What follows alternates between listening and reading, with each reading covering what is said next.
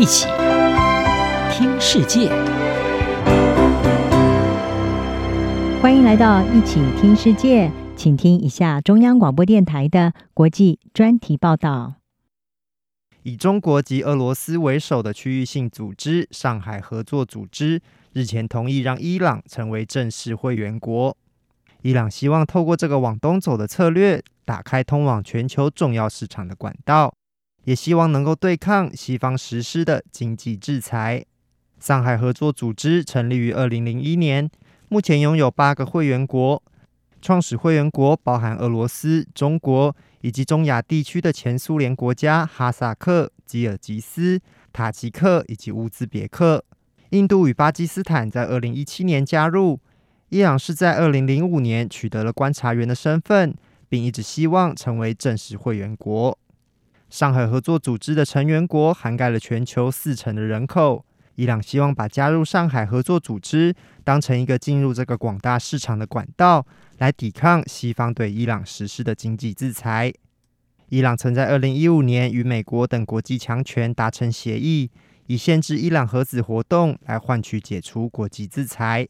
但美国前总统川普在二零一八年宣布退出这项协议，并重新对伊朗实施制裁。虽然拜登上台后一直希望重返核协议，但目前核谈判仍然陷入僵局。伊朗新任总统莱希称，加入上海合作组织是一个外交上的成功，代表伊朗连接起了亚洲的经济基础建设与庞大资源。同时，莱希也批评美国的单边主义。并呼吁人民齐心协力对抗制裁。法新社报道指出，伊朗国内的保守派及改革派媒体都对加入上海合作组织表示欢迎。保守派媒体认为，加入这个非西方国家的组织，可以让伊朗推动多边主义，而不用只把焦点放在西方国家及解除西方制裁上。改革派媒体则认为，这可以让伊朗连接起拥有庞大人口的重要市场。有分析人士认为，加入上海合作组织对伊朗来说是外交上的重要一步。半岛电视台报道引述德黑兰智库中东研究中心研究员阿斯拉尼指出，这是伊朗自从一九七九年革命以来首次成为重要区域性组织的正式成员。阿斯拉尼说。伊朗正受制于单方面的制裁，这代表上海合作组织的成员国不认为这是国际性的制裁。这也是为什么他们接受伊朗成为正式成员。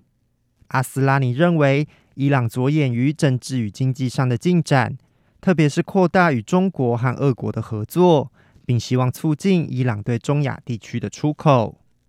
但也有专家认为，伊朗加入上海合作组织获得的利益，短期内可能仅限于民生与外交上的提升，而非经济与政治上的利益。外交家杂志分析指出，上海合作组织不是一个贸易及经济的区域性组织，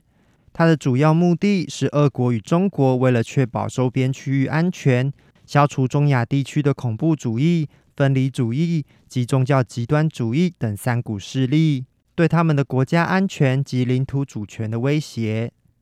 半岛电视台也指出，上海合作组织的功能更多是提供各国高阶官员一个讨论的场域，而不是一个像是欧盟或者北大西洋公约组织的同盟。不仅如此，上海合作组织的内部差异甚大，特别是在印度及巴基斯坦加入后，上海合作组织成员中有四个国家拥有核武，各自关注的议题也有所不同。德国国际安全事务研究所客座研究员阿奇兹指出，主要的问题在于伊朗将上海合作组织视为一个非西方强权国家的一致行动，而非一个现代国际组织，并认为他的立场是反西方而且反美。阿奇兹也点出，上海合作组织为了避免卷入伊朗与西方国家的对抗。这次也同时将沙乌地阿拉伯、卡达与埃及等国家列为对话伙伴，借此平衡伊朗的加入。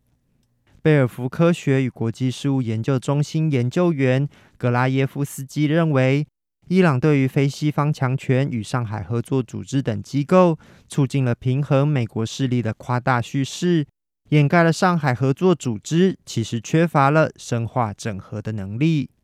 格拉耶夫斯基表示，以俄国、中国、伊朗为轴心，组成一个类似于同盟的承诺并不存在。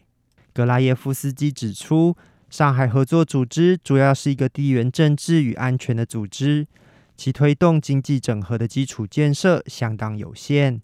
来自上海合作组织的直接性经济利益相当少。不过，成员国之间还是可以借由这个平台来推动双边协议。伊朗虽然成功加入上海合作组织，但由于缺乏各国之间的整合能力，上海合作组织恐怕不会成为伊朗所期待的一个对抗西方国家的联合阵线，而伊朗可以直接获得的利益可能也相当有限。以上专题由郑锦茂编辑播报，谢谢收听。